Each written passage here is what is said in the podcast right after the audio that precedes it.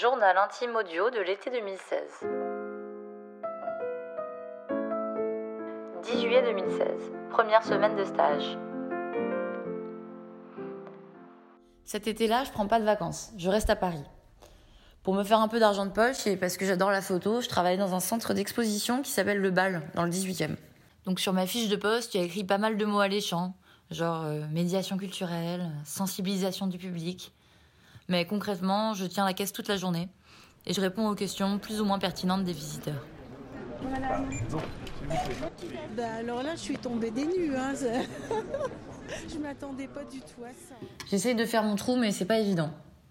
Je me sens tellement inculte au milieu de mes collègues qui savent tout, un qui connaissent tout le monde. photographes français les plus importants des années 1850, qui était peintre comme beaucoup d'autres photographes. Pour rattraper le retard, parfois je feuillette des livres discrètement sur mes genoux. Mais c'est un peu comme de plonger dans un puits sans fond. 23 juillet 2016.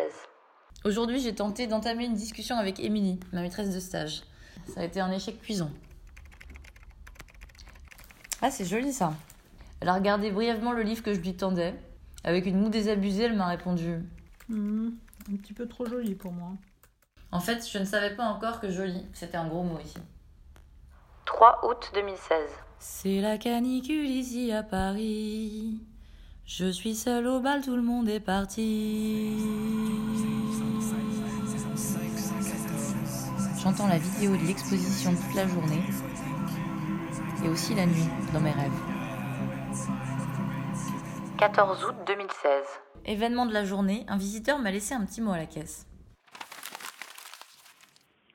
Sur un silence de banquise se dressa une heureuse surprise. Derrière la caisse, deux beaux yeux verts. Que diriez-vous de prendre un verre?